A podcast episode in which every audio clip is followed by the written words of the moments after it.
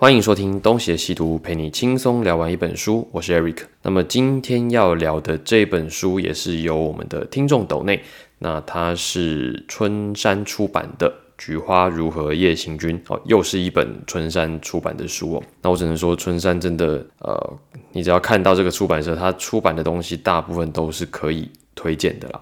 那这本《菊花如何夜行军》，它的作者是钟永峰。那可能这样讲，大家比较不知道这是谁。换一个说法，他是交工乐团里面所有歌词的创作者，好像也效果也没有比较好，因为可能不是这么多人知道交工乐团。好，我可能要先从交工乐团跟呃林声祥开始讲起，然后才讲到钟永峰，会比较顺序是比较对的。那么林声祥是台湾的一个非常具有影响力的客语创作歌手。那么他以前还在淡水的时候，他跟他的几个小伙伴就组了一个乐团，叫做关子瓦窑坑之类的。那里面的团员就包含了钟成虎，还有他的哥哥钟成达，还有贝斯手陈冠宇。那后来林声祥回到美浓，就认识了这个。钟永峰嘛，那他们就一起在美浓啊，为了一个算是社会运动，就是美浓水库新建的反对计划，那他们就一起创作了一些歌曲。一九九九年吧，那他们发表了《我等就来唱山歌》。那二零零一年呢，就发表了《菊花夜行军》。那《菊花夜行军》据马世芳的说法，他认为应该是台湾史上最屌的一张专辑。那在音乐史上应该也是会留名的，而且他也的确在二零零一一年还二零零二年的金曲奖打败过五月天，拿下过最佳的乐团。好，就是一个这么样子的一个了不起的乐团，以及民谣歌手以及歌词。那么这张《菊花夜行军》，其实我之前也是慕名的听过啦，但是呢，我当下并没有什么太深刻的感受。我觉得那个没有太深刻的感受，可以分成两点。第一点是因为它的曲调对我们这个年代成长的人来讲太陌生了，因为它有很多很传统的乐器，有一些风格是我们从小不曾接触过的，那不是很习惯。那第二点是它的歌词全部都是客语啊，就如果你没有看过歌词，你根本不知道他在说什么。好，就算你看了歌词，它全是客语写的，你也很难理解它的意思。所以它对我们来讲就隔了好几层。那对更年轻的世代来讲，可能歌更多，这也导致了我的确在一开始并不是这么的了解它到底厉害在哪里。好，那话就说回，那么看完这本《菊花如何夜行军》之后，我觉得哇，这个乐团这个歌实在是太厉害了，太值得敬佩了。所以我觉得这个是一个需要解释的专辑，因为它跟我们现代人的落差实在是太多了。这本书刚好就可以补上我们的认识的不足，所以你说我推不推？我等下跟你说。好，我们先开始。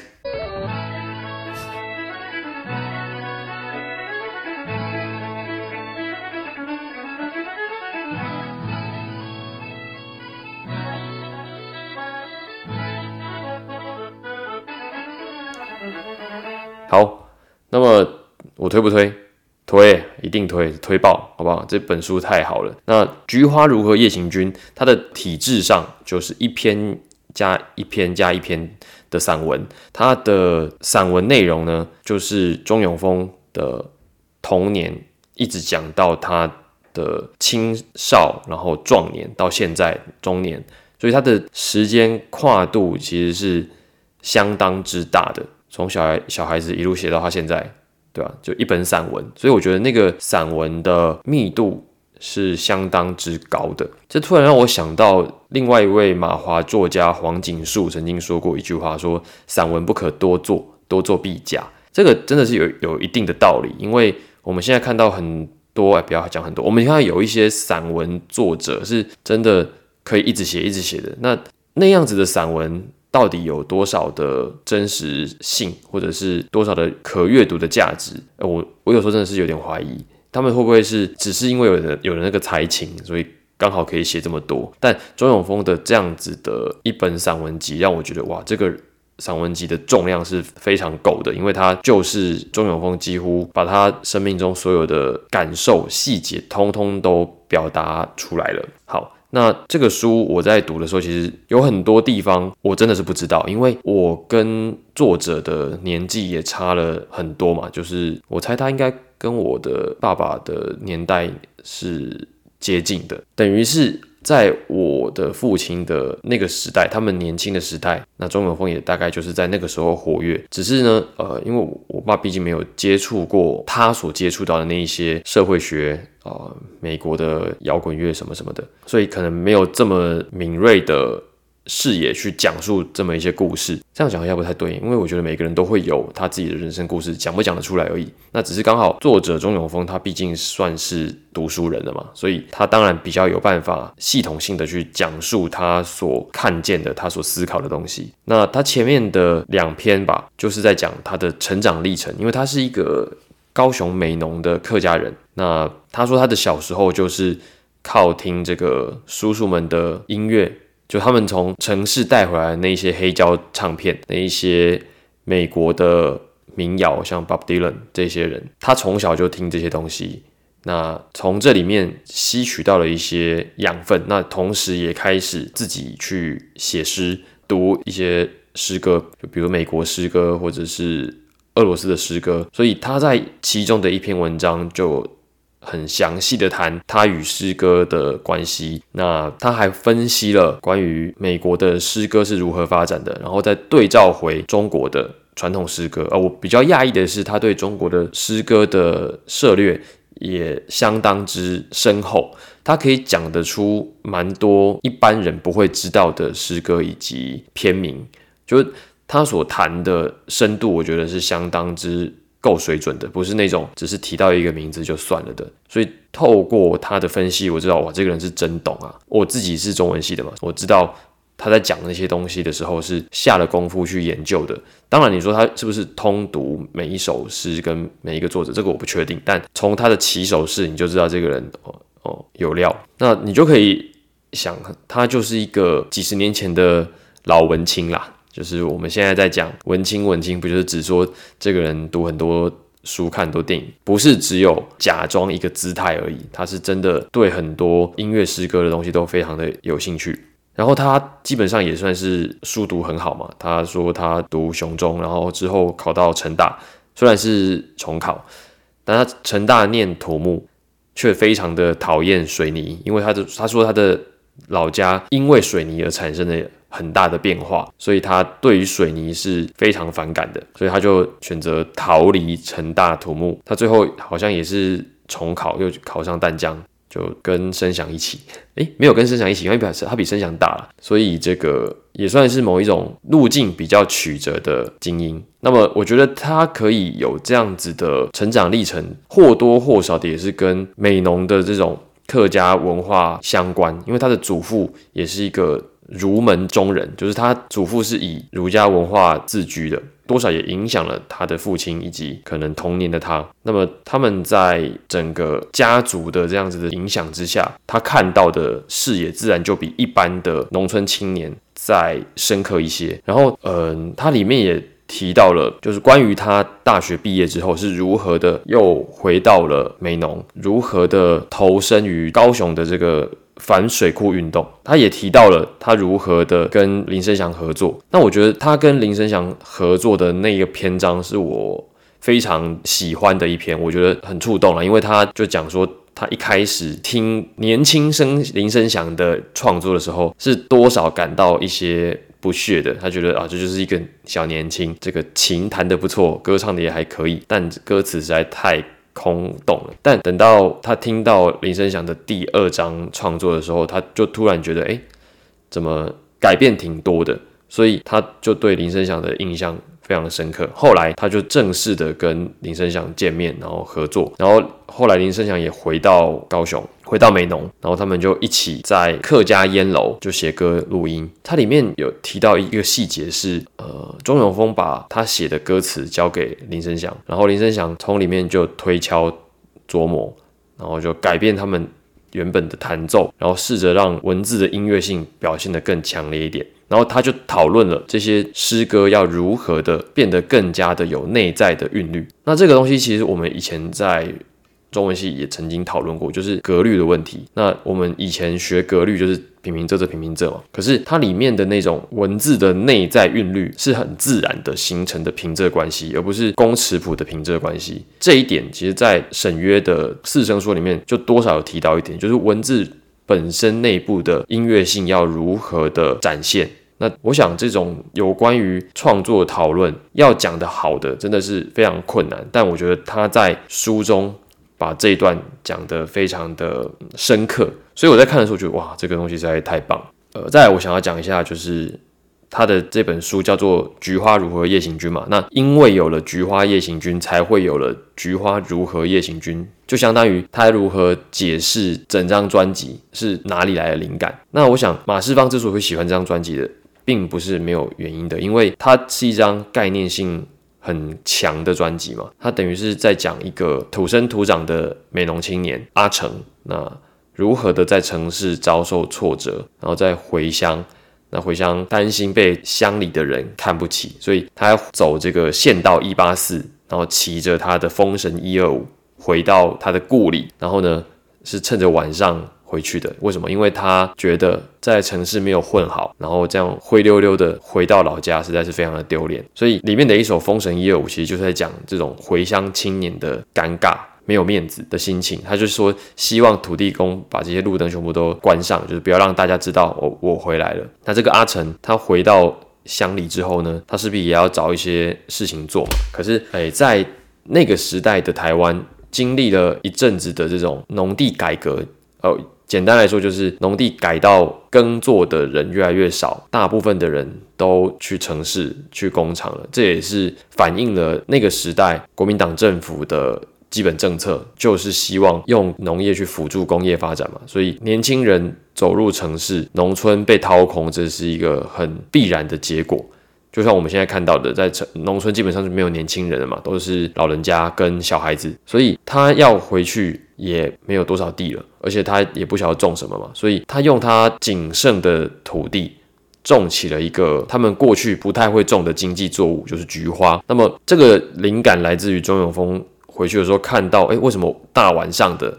那个田里面一片通明，然后他觉得说：“哎，这个有违农时啊，这实在是太过荒谬了。”他说：“以后如果有机会，不管是任何作品，它的名字都要叫《菊花夜行军》，因为就是一种农法，把农田里面装满这个电灯嘛，然后让这些作物的这生理时钟大乱，这样让他们可以好好的茁壮。这个方法好像现在。”也很常用，因为我记得我之前回老家的时候，我也是骑摩托车回去。那在路边的那些田，我就看到为什么大晚上的还开着灯。那我后来才知道，他们好像是在种火龙果，对，所以要让他们长得快一点，所以就在晚上的时候也要开灯。所以《菊花夜行军》就是在讲这个阿成回到美浓之后是怎么样的种起了菊花，然后。又很担心这个菊花会不会在天灾之下全部死光，让他血本无归，所以他就晚上去巡视，然后他就突然觉得自己是统领着菊花大军的大将军，然后就开始大点兵，然后念了一大堆这个菊花品种的名字，就希望可以浩浩荡荡的前往这个市场，然后卖得好价钱。那我觉得这个歌，如果你看完了书，然后你知道它的故事背景，那我想这个应该。都会被钟永峰的创意给感动，以及呃林声祥在这之中如何发挥他的才能，将这样子的文字，将这样的歌词变成是非常有情绪张力的歌曲。好，然后我呃刚才讲了这么一拉渣，我觉得也是讲的没有什么结构，因为我觉得这本书，嗯，它给我的感受是很多方面的，因为它基本上就是一个人的半辈子。凝聚的结晶嘛，所以你很难用一个主线去描述它。那我只能很零碎的去讲我的一些感受。那么首先，当然它是反映了台湾在一九七零、一九八零那段时间的样貌吧，就是农村是如何变迁的。那他作为在农村长大的小孩，他如何经历了那些变迁，以及。呃美国的那些音乐跟诗歌是如何的在台湾传播，因为当时美方也有意的要让美国文化在台湾生根，所以并没有计较那些版权的问题，那些美国音乐就畅通无阻的到台湾去，呃，去发行去传播了。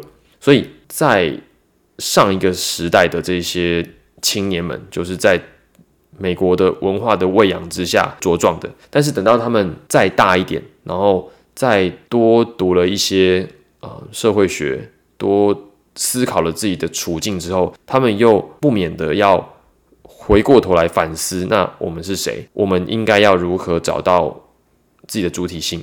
所以他们又回过头。回乡，那他们当然也试着要去找到自己嘛。那可是那种找到自己，如果你只是很单纯的回归民粹式的哦，就是又去找那些传统的老东西，那其实好像也没什么值得说嘴的，因为通常的套路都是这样子。如果没有看他中间的这些心路历程，你也可能觉得他不过就是一个回过头去搞课语创作的这样一个普通人。但我觉得。如果你看过这个看过这本书，那你知道他的这个想法，你就会知道他回过头的那一个动机是非常的曲折、非常的有层次的。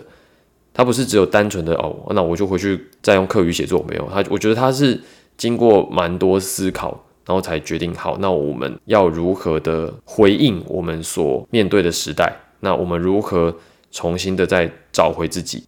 我觉得带有个人。主体意识的回应传统，虽然看起来一样，但是我觉得那种韧性跟内核是非常不同的。好，但另外一点就是这个如何重新的变成一种社会的常态，就是你要如何向新的这一批年轻人介绍这些东西。先不要说现在的十五二十岁的小孩，就连我这样子将近四十的成人，说实在的，如果没有一定的机缘接触到呃这本书，我可能也不见得能够理解，不见得能够认同。那它势必是一个非常小众的、非常难以推广的一个声音，就让我想到我最近在教小孩子，说小孩教高中生国文。那首先你就很深刻的发现，你跟他的共同语言。已经几乎没有了。就我们小时候看的电影，他们也都不会看了。我们讲的电影梗，我们讲的漫画梗，他完全不理解，因为他的时代已经是抖音跟短影片的时代了。他也很少在看电视，所以你跟他的代沟非常的深啊。那你你跟他没有办法有任何共同语言，你要如何去传递那一些你认为重要的事情，你认为重要的知识，你认为重要的文化传统？我觉得那个东西都非常之困难，所以我。多少也有听说，如果你呃像像林声祥他们呃为了要重新的建立起属于他们的听众，他们也是不断的要跑学校，要不断的去跟这些小孩子呃唱他们的歌曲。那跟选举一样，你要不断的去跑场子，然后尽可能的宣传你的理念，让大家接受你嘛。那我觉得过程当然是非常的辛苦的，我觉得前景也。会多少有一点悲观，因为你要推广嘛，那推广是困难的。但我觉得，呃，首先你要自己呃享受这个过程了。我觉得你要渡人，要先渡己嘛。你自己沉浸在这样子的脉络，沉浸在这样子的呃文化当中，其实你已经完成了。就对你个人而言，你你已经非常的值得了。那只是说。你如果要去影响其他人，那是另外一层的问题，那基本上也很难成功。它本来就是困难的，就好像佛陀要度众人，这个到现在也没有成功过啊。所以那是另外一层的问题，我们就不太需要去计较，呃，最后是不是真的成功？但我觉得，作为其中的一份子，然后没有遗憾的奉献，这个是一个非常重要的心情。那。你说我看到这些东西，我自己会不会突然也想到一些什么，或突然也想要有一些自我的实现？当然会啊，就是你你还是会想说啊，人家是这样去思考，人家这样去做的，那么我我自己又应该要找到些什么东西？那我觉得，如果说你可以在阅读《菊花如何夜行军》的时候，有这么一点呃很个人的思考，那我觉得就非常值得了，因为它真的蛮呃蛮深刻的。对，所以呃结论就是，我觉得如果你还没有看过，那么赶快去找来看看。我觉得呃，如果你是一个对自己非常认真看待自己的生活跟自己的生命的人，你一定会着迷于他的这些表述。哦，所以我非常的推荐。好，大概就这样。那么今天的节目就先到这边。如果喜欢我们节目，欢迎到 Apple Podcast 给我们五星好评，或者到 Facebook、insert 与我们留言互动。那么如果喜欢我们这样子讨论书的节目，那也欢迎抖内我们，让我们把这个节目做得更好。那感谢各位的收听，我是 Eric，我们下次再见。